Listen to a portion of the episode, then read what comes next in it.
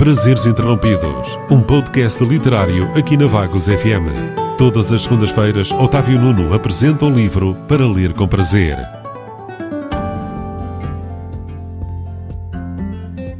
No episódio de hoje vou falar-vos do livro The Winter Army, de Maurice Isserman, da editora HarperCollins.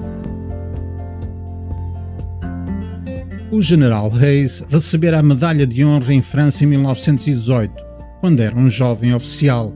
Agora tinha a seu cargo a recentemente criada 10 Divisão de Montanha.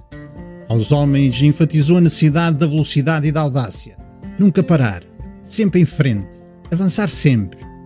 O livro dá-nos a visão dos soldados e oficiais envolvidos, através dos diários e cartas enviados. As suas angústias, receios e medos dos seus dias cheios de provações aos horrores da frente de batalha, mas também a valentia fruto da juventude e da vontade de ser parte integrante no esforço de guerra, na luta contra a Alemanha e os outros países do eixo.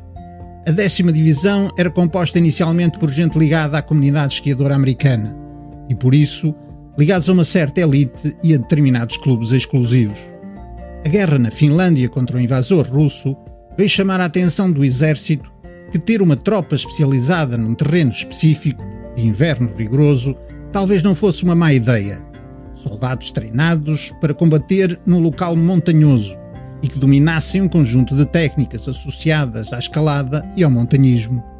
Era necessário que o equipamento fosse também ele adaptado às condições climatéricas extremas que estes militares iriam encontrar. E a ocasião haveria de aparecer, em que esta força seria posta à prova. E assim aconteceu com o ataque que esta desferiu no Monte Belvedere, em Itália, contra os alemães. Uma batalha importante em que a audácia de um general e uma força bem treinada e equipada fizeram o resto. Boas leituras. Prazeres Interrompidos, um podcast literário aqui na Vagos FM. Todas as segundas-feiras, Otávio Nuno apresenta um livro para ler com prazer.